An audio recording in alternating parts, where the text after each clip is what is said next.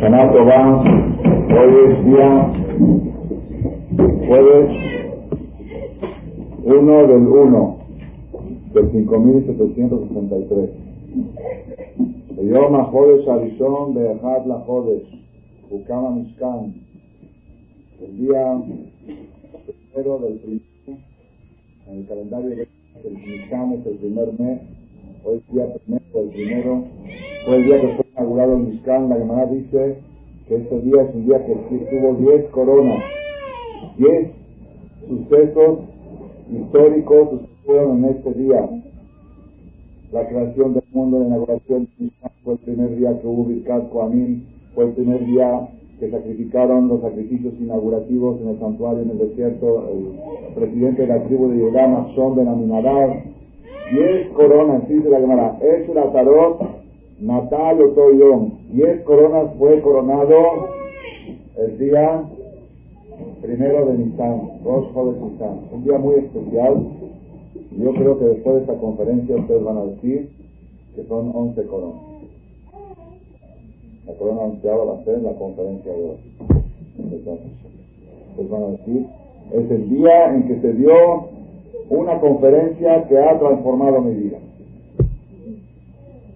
¿Ok? Esa es la petija. Rabotai, como introducción, ustedes saben bien que esta charla que vamos a hablar hoy es una charla inusual, no es este, común en mi carácter de conferencista, tengo Baruch Hashem más de 600 títulos grabados y nunca he dado una conferencia en el carácter de traducción. Hoy, la charla de hoy es netamente una traducción de una charla, de una conferencia grabada por mi maestro Morir Rabbi, Rabbi Udades, de Kolyakov,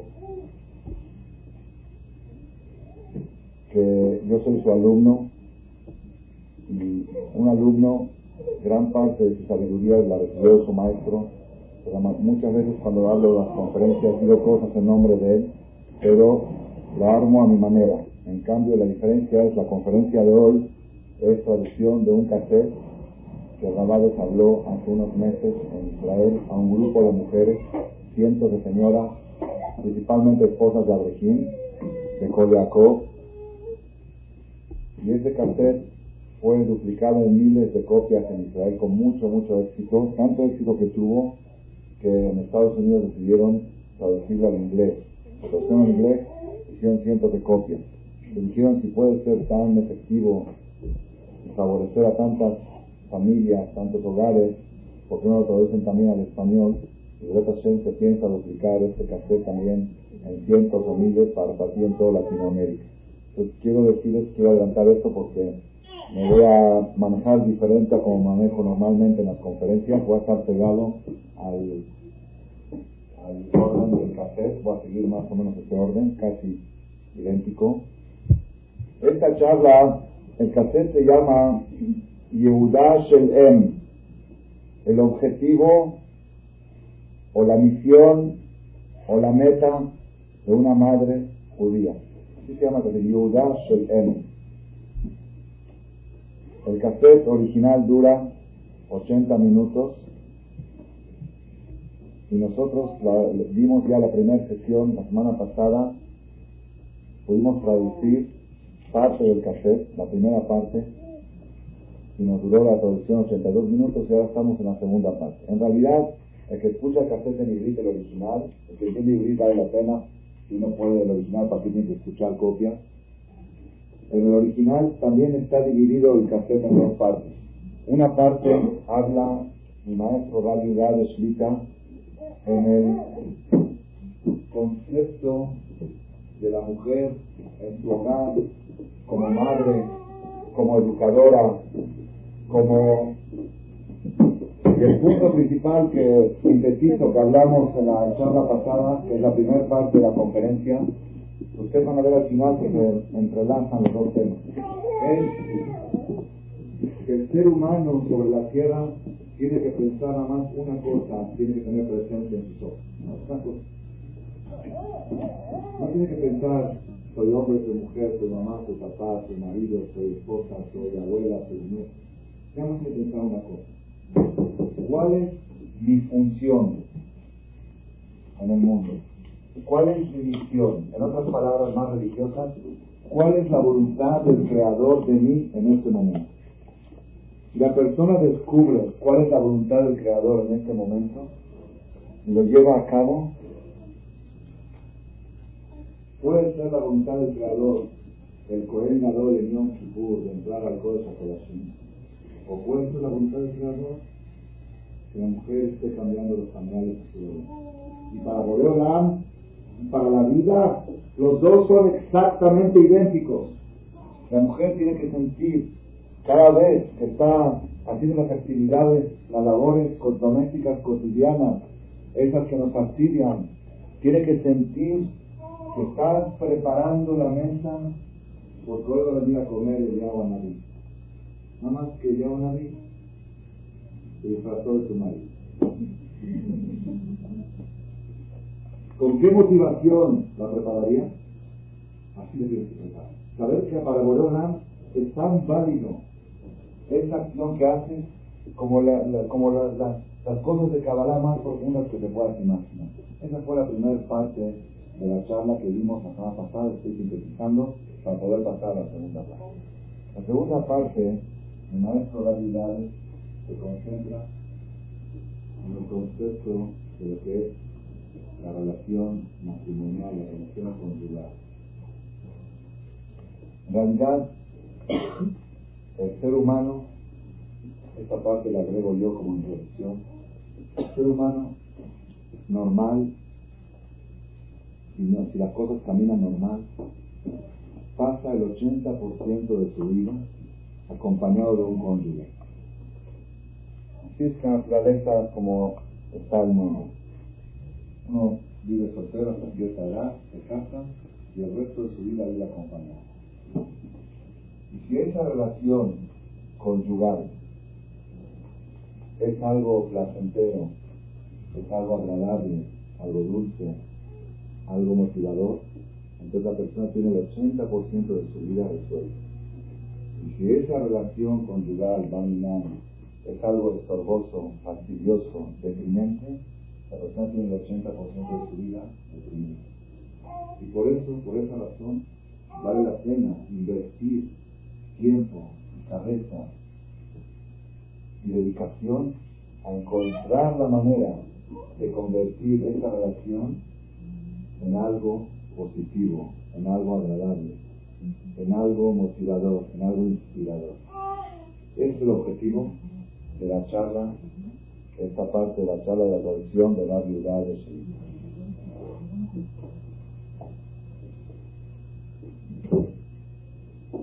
Dice mi maestro, Rab cada persona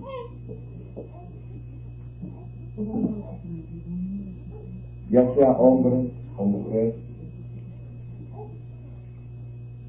antes de casarse, tiene sueños muy rosas sobre lo que es la vida del matrimonio. Quiere tener un hogar. Y hice una encuesta, esto lo aumento yo, hice una encuesta en varias ocasiones, en varias partes del mundo, ¿cuál es el día más feliz de la vida de una mujer? En algunas partes escuché la respuesta, que es el día de su boda. Y en otras partes escuché la respuesta que el día que nació el primer ¿De quién escuché una respuesta y de quién escuché otra? ¿De la soltera? Escuché que el día más feliz es Porque creen que van a ser felices. el día más feliz ya es la boda. Las casadas se dan cuenta que es casa el día más feliz el día que nació ya, no tiene con quién desahogarse y no tanto todavía con, con su marido. ¿Ok? Entonces, dice Ralph, toda mujer joven, todo hombre joven, antes de casarse, tiene ideas, tiene un sueño, una sheifá, así dice Rab en hebreo, sheifá brurá, una aspiración precisa. Quiere tener dejud de tener un matrimonio armonioso, un matrimonio de lo que está escrito en el Talmud, Ish Isha hombre y mujer, que hacen bien las cosas, la Shekinah, la divinidad, la presencia divina, se encuentran entre ellos. Cada quien es muy importante porque es básico para toda la charla de hoy. ¿Verdad? Pone como premisa que cada ser humano, hombre o mujer, antes de casarse, su aspiración máxima, su sueño más elevado es lograr tener un matrimonio de los que también dice final en la presencia divina se encuentra entre ellos. Y cerrar de cadeno, lamentablemente, lo dejó la No en todos los casos este sueño se ve realizado. Él lo dijo en lenguaje diminutivo, no en todos los casos. Yo puedo decir, con mi experiencia, que el 90% de los casos ese sueño se ve realizado. Quizás hoy digo 90 para no decir 99. Pues claro no quiere decir divorcio. Claro no necesariamente quiere decir divorcio. Yo firmo que todas las parejas nuevas que se casan hoy, el 90% de las parejas están destinadas al fracaso. Si no escuchan esta clase. Pues clase, ya queda 50, 50. Y esto es lo que Rab quiere motivar en esta charla y él se propuso desde hace 15 años que una vez por año hace un grupo de los próximos Hatamim. En la Yeshiva de Jacob cada año hay 15 jóvenes que se casan, más o menos, por medio, poco más, menos. Y hace un bar especial para los novios, a prepararlos a lo que van. Y les dice estas cosas. ustedes tienen dos caminos ahorita en la vida. Un camino que les va a llevar a la super felicidad y otro que los va a llevar a la destrucción total, aunque sigan casados, resignados. Yo tengo un cassette que se llama Casados o Fracasados.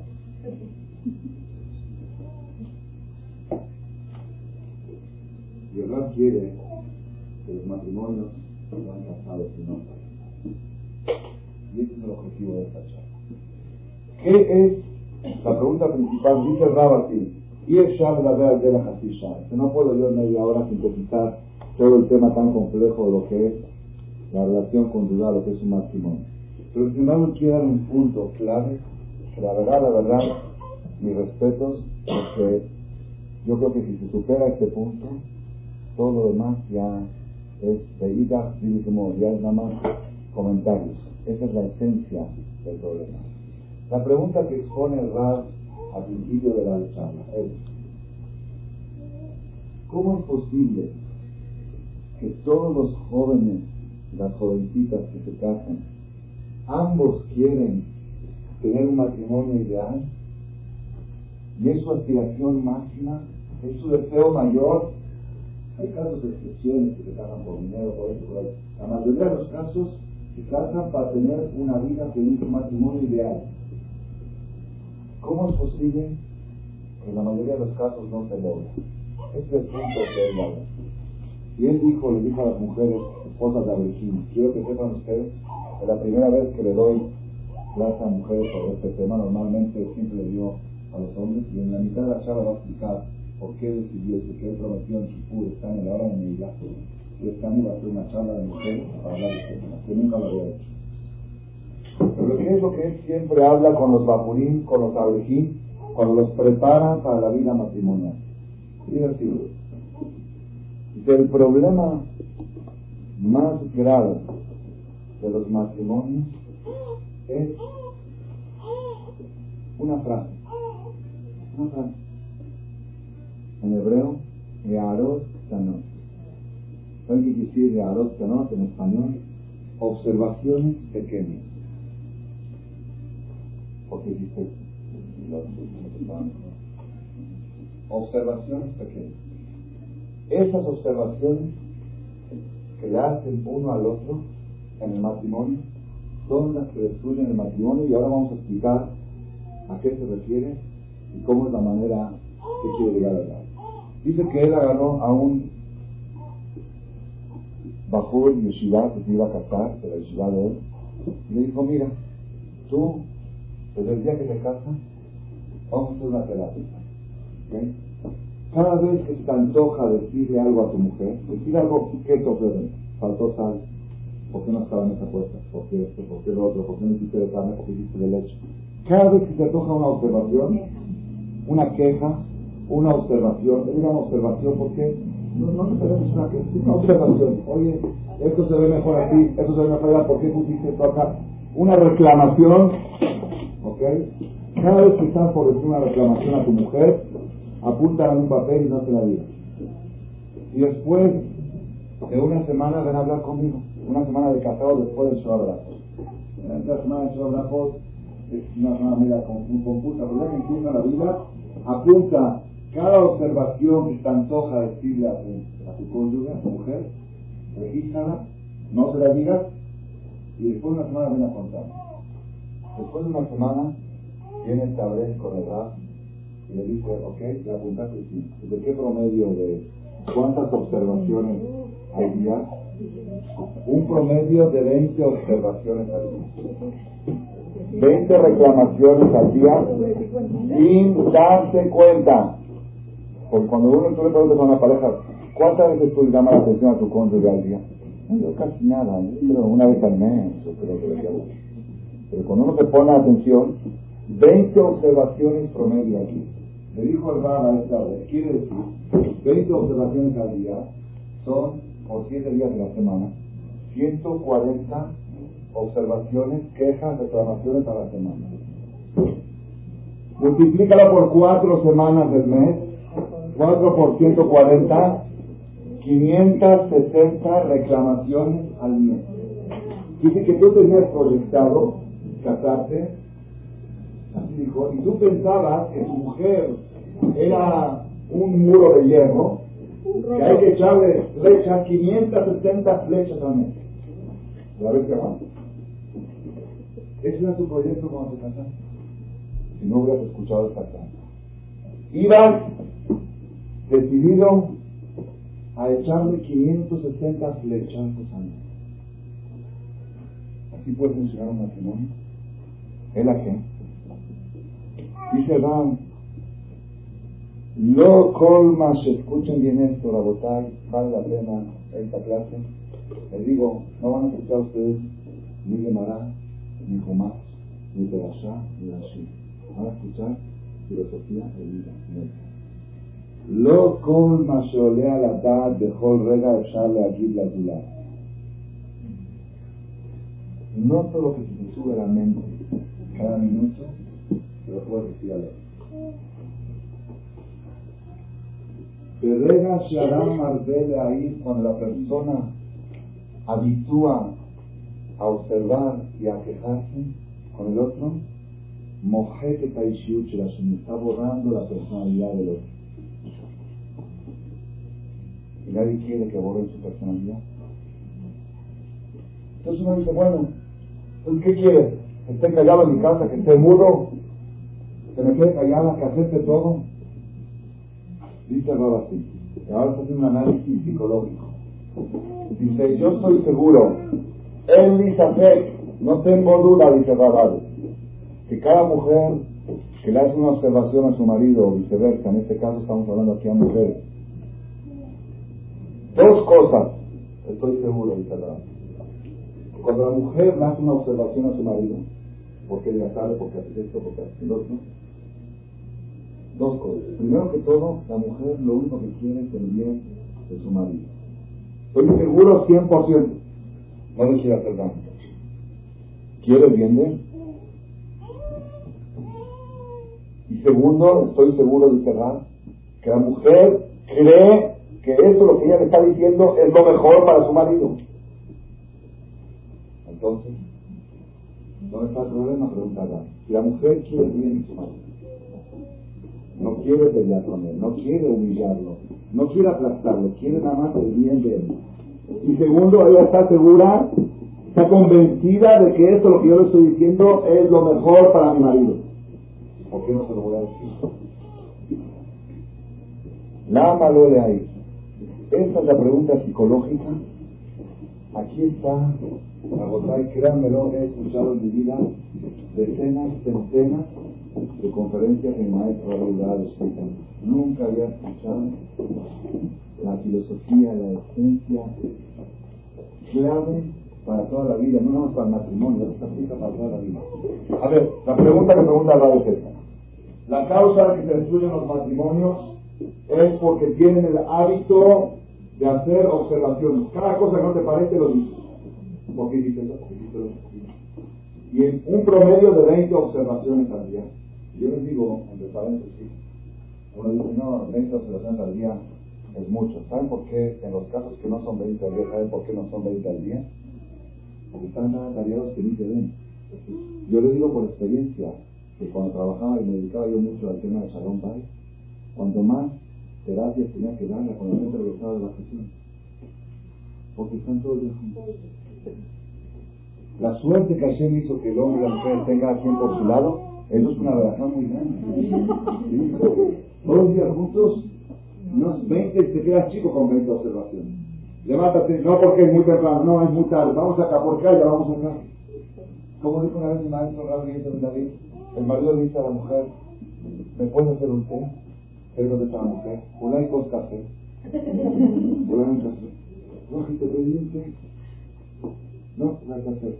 ¿Quieres un café? Mejor un vaso de agua. A mí, todo el tiempo está Pero no es la intención de la mujer agredirlo. No es la intención de la mujer humillarlo. Ella lo que quiere es el bien de él.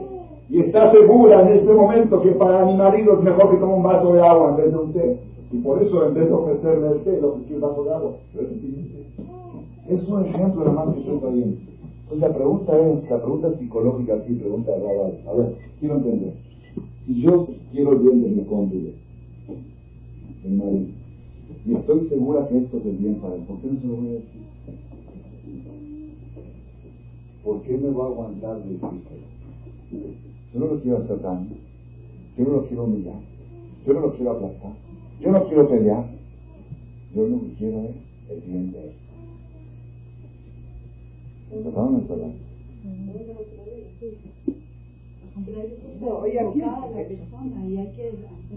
Bueno, claro, muy bien. La señora sigue preguntando tú ves que tu marido está errado y tienes que abrirle los ojos y tú no quieres el bien de él, tú no quieres pelear pues ¿por qué no? ¿Por qué no tengo que decirle los errores que comete?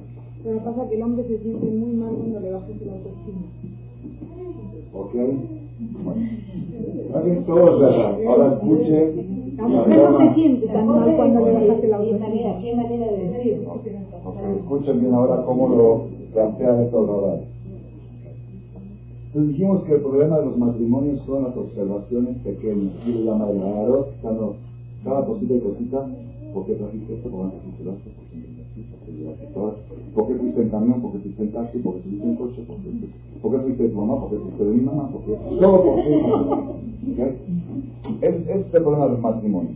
Y la pregunta es, si yo siento que mi marido está errado y quiero el bien de él, ¿por qué no se lo tengo que decir?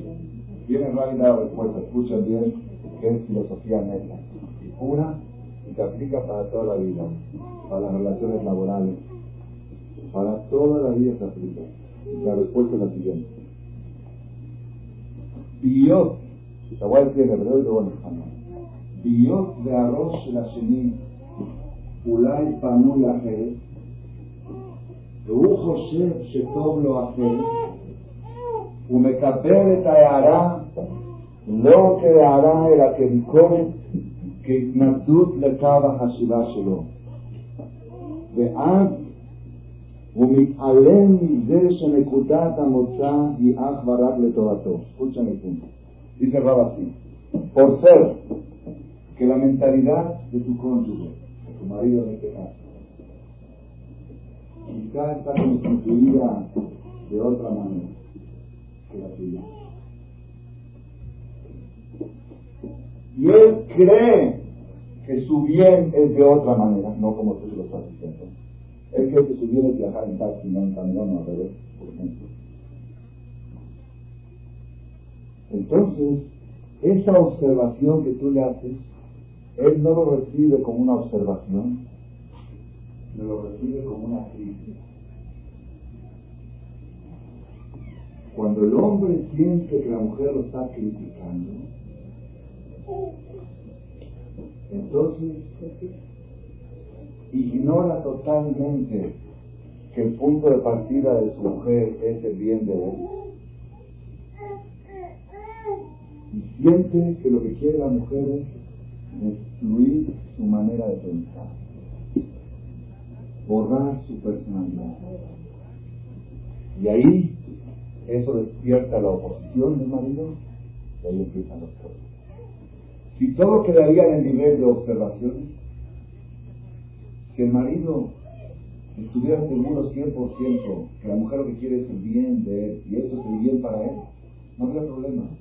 Pero como el marido piensa diferente y él cree que su bien es diferente, entonces él no recibe esto como una observación, sino lo recibe como una crítica. Y cuando lo recibe como una crítica, ya se genera una oposición natural. Ahora, dice Ray, le pregunta a la mujer. Dice, ahora yo te quiero preguntar a ti, mujer, eso es Jai. Tú, que tu intención era única y exclusivamente el bien de tu marido. No pensabas nada más que eso. Si supieras que él lo iba a recibir de esa manera, ¿te lo dirías? ¿Verdad que no? ¿para qué te lo? Sabes que aquí lo va a decir. Aquí está todo el punto. Dice, yo el punto de partida de es, yo estoy seguro que la mujer lo único que quiere es el bien de su marido. No quiere aplastarlo. No quiero que su marido su cónyuge, porque lo va a querer aplastar. Y son uno, es una empresa. Nada más que quiero corregirlo, quiero el bien de él. Pero si tú supieras que él lo va a recibir como una crítica, y en vez de lograr el bien, vas a lograr un resentimiento, ¿verdad que no lo harías? Pues eso es lo que vas a lograr, Porque lo único que tú quieres es el bien del matrimonio, no hacerle daño. Y aquí está, dice Raúl, claro que hay cosas básicas en el matrimonio que se tienen que poner de acuerdo y discutirlas el hombre y la mujer. Hay cosas básicas que niña llevar, que escuela poner a los hijos, cosas básicas que no podemos decir, bueno, no diga, no, ahí tenemos que sentarnos y hablar y discutirnos. Pero lo que yo estoy hablando de casa no es de esas cosas, sino de casa de tu mamá, casa de mamá, la sal, el tenedor, la cuchara. Esas decenas de observaciones y críticas que hacemos constantemente. De eso estoy hablando. Los puntos básicos se necesita sentarse, discutirlos y llegar a un acuerdo. Pero la mayoría de las observaciones que hace el hombre a la mujer o la mujer al hombre son de cosas pequeñas, insignificantes. Y esas son las que destruyen el matrimonio.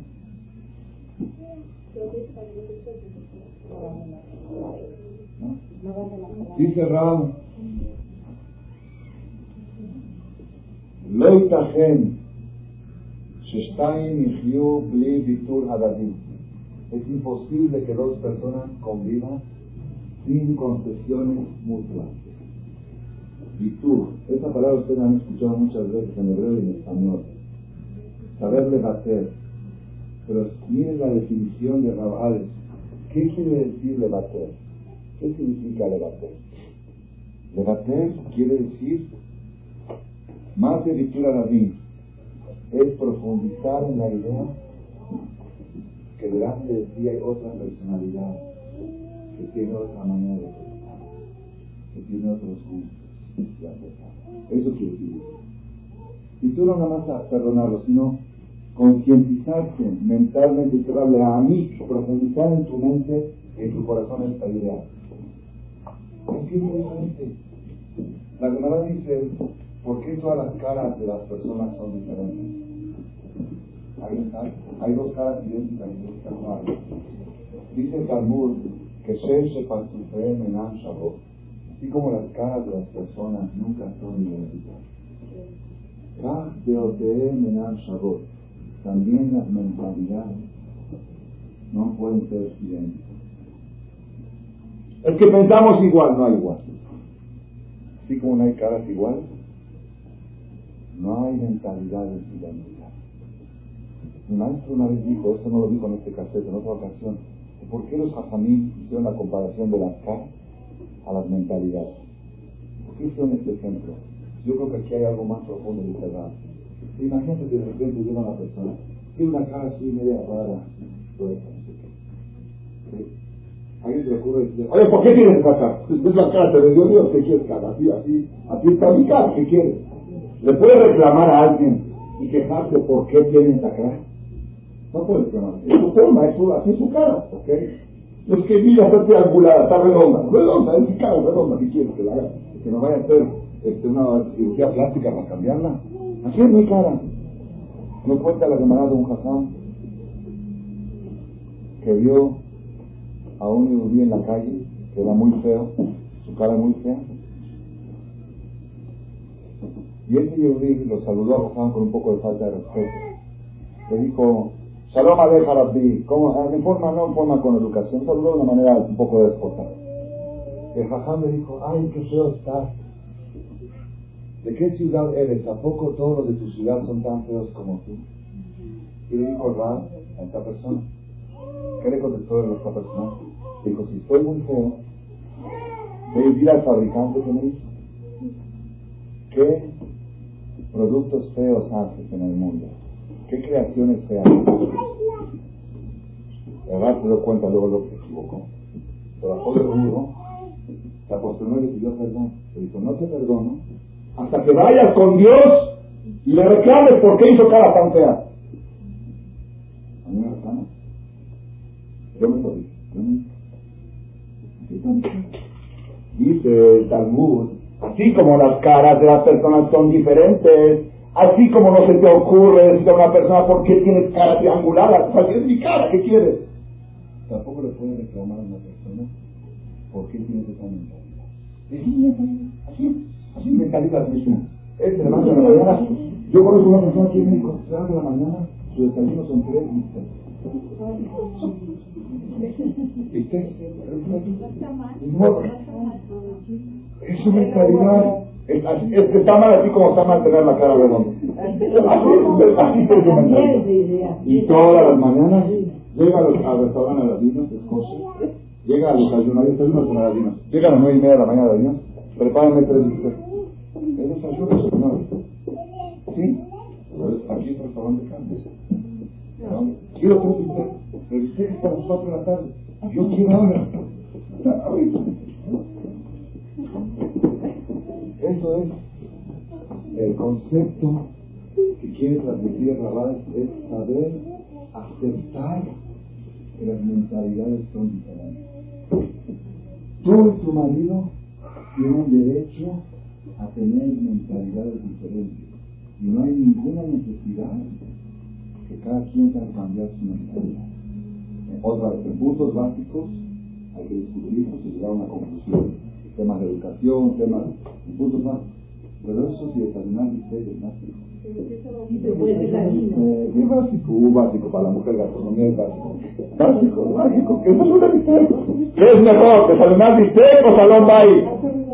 No, yo no, yo voy a educar al marido que tiene que desayunar derecho y hasta que 10, 15 años va a luchar y al final ¿qué? Se destruyó la casa, se destruyeron los hijos, pero ella logró que su marido desayuna bueno. A la verdad que está. Como ella los quería como ella se los Ojo, lo logró. Lo logró, ella cree que lo logró. Después de desayunar en tu casa se va al restaurante. ¿Qué logró? No logró nada. Logró destruir su matrimonio, sí logró. Las mentalidades.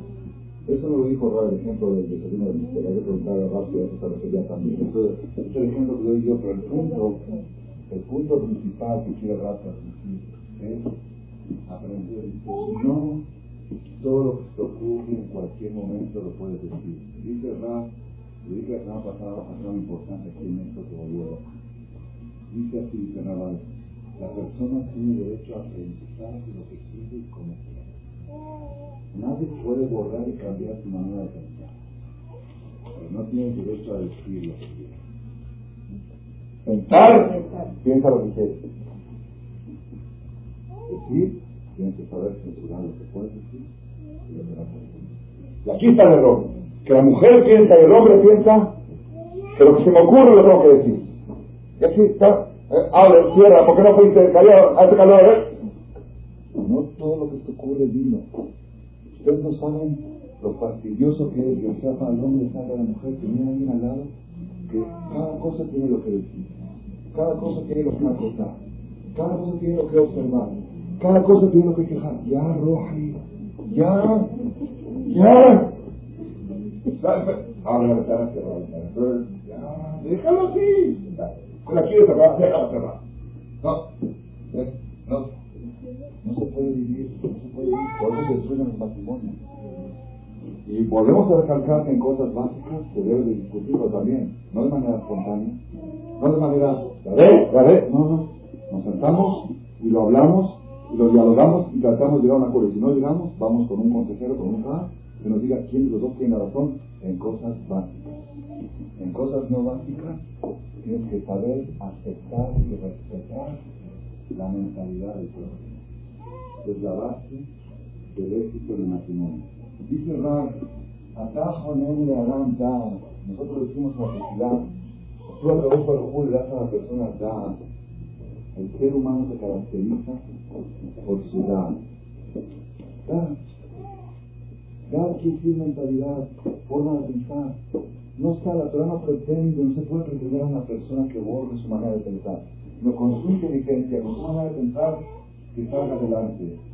Dice Rab, Bekora Pratim Aktanim, Asatit Alem. En todos los detalles pequeños, desentiéndete. Ignóralos. Una vez escuché un Rab que dijo, ¿por qué Akadosh Baruch para crear a la mujer, durmió a Adán? ¿No dice la Torah que lo durmió? Lo, lo, ¿Cómo se lo anestesió? ¿Por qué? Incluso una, el dice que una princesa le reclamó a un jajam, le dijo, Dios usted es ratero. ¿Por qué? Anestesió a Adán y le robó una costilla. Le pida permiso, oye, te voy a abrir, te voy a quitar. ¿Por qué no durmió? El jajam le contestó una respuesta muy buena. No voy a entrar ahorita en detalle, pero lo que dijo este otro comentarista, dice, Dios durmió a Adán para sacar la costilla y crear a la mujer, para enseñarle a Adán que para poder funcionar con un matrimonio, la mayoría de veces tiene que hacerte dormir.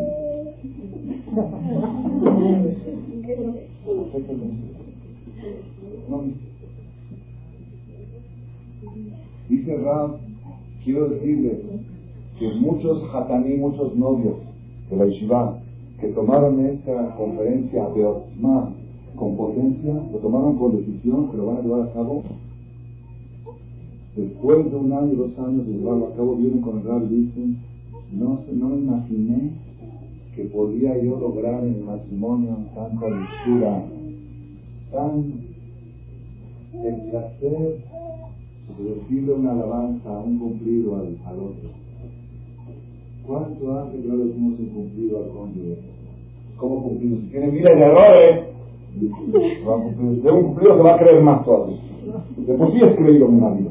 Encima quiere que le diga que es muy bueno. Haz a un lado todas las observaciones y las críticas y deja espacio para decir cumplido. Y vas a ver en la lectura, lo agradable que es un matrimonio que se llega a descubrir empezar a aprender a valorar las cosas que hace el otro. Cuando uno se quita de la mente cambiar la mentalidad del otro, de repente empieza a ver, mira qué bueno, mira cómo hace esto, mira qué buen marido, mira cómo es dedicado, empieza a ver los puntos positivos. Dice Rab, quiero decirles que esta labor, esta terapia que les estoy dando es por conveniencia propia de nosotros mismos. ¿Por qué? Porque si no, hay otro, hay otro camino, hay otro camino. El otro camino es, cada cosa que no me parece, llamo la atención. Llamo la atención, El otro se enoja. El otro se enoja, escuchen bien, ¿eh? Le llama la atención a mi marido porque hizo algo y se enoja. Y ahora yo estoy enojada porque se enojó. A mí me ven voy a hacer. ¿Por qué se enoja yo lo que quiero hacer bien de él? Y ahora el marido está enojado. ¿Por qué la mujer está enojada de que él se enojó? ¿Quién tiene derecho a enojarse? ¿Entendieron? Y se convierte la casa casi, casi en un geinán, en un infierno.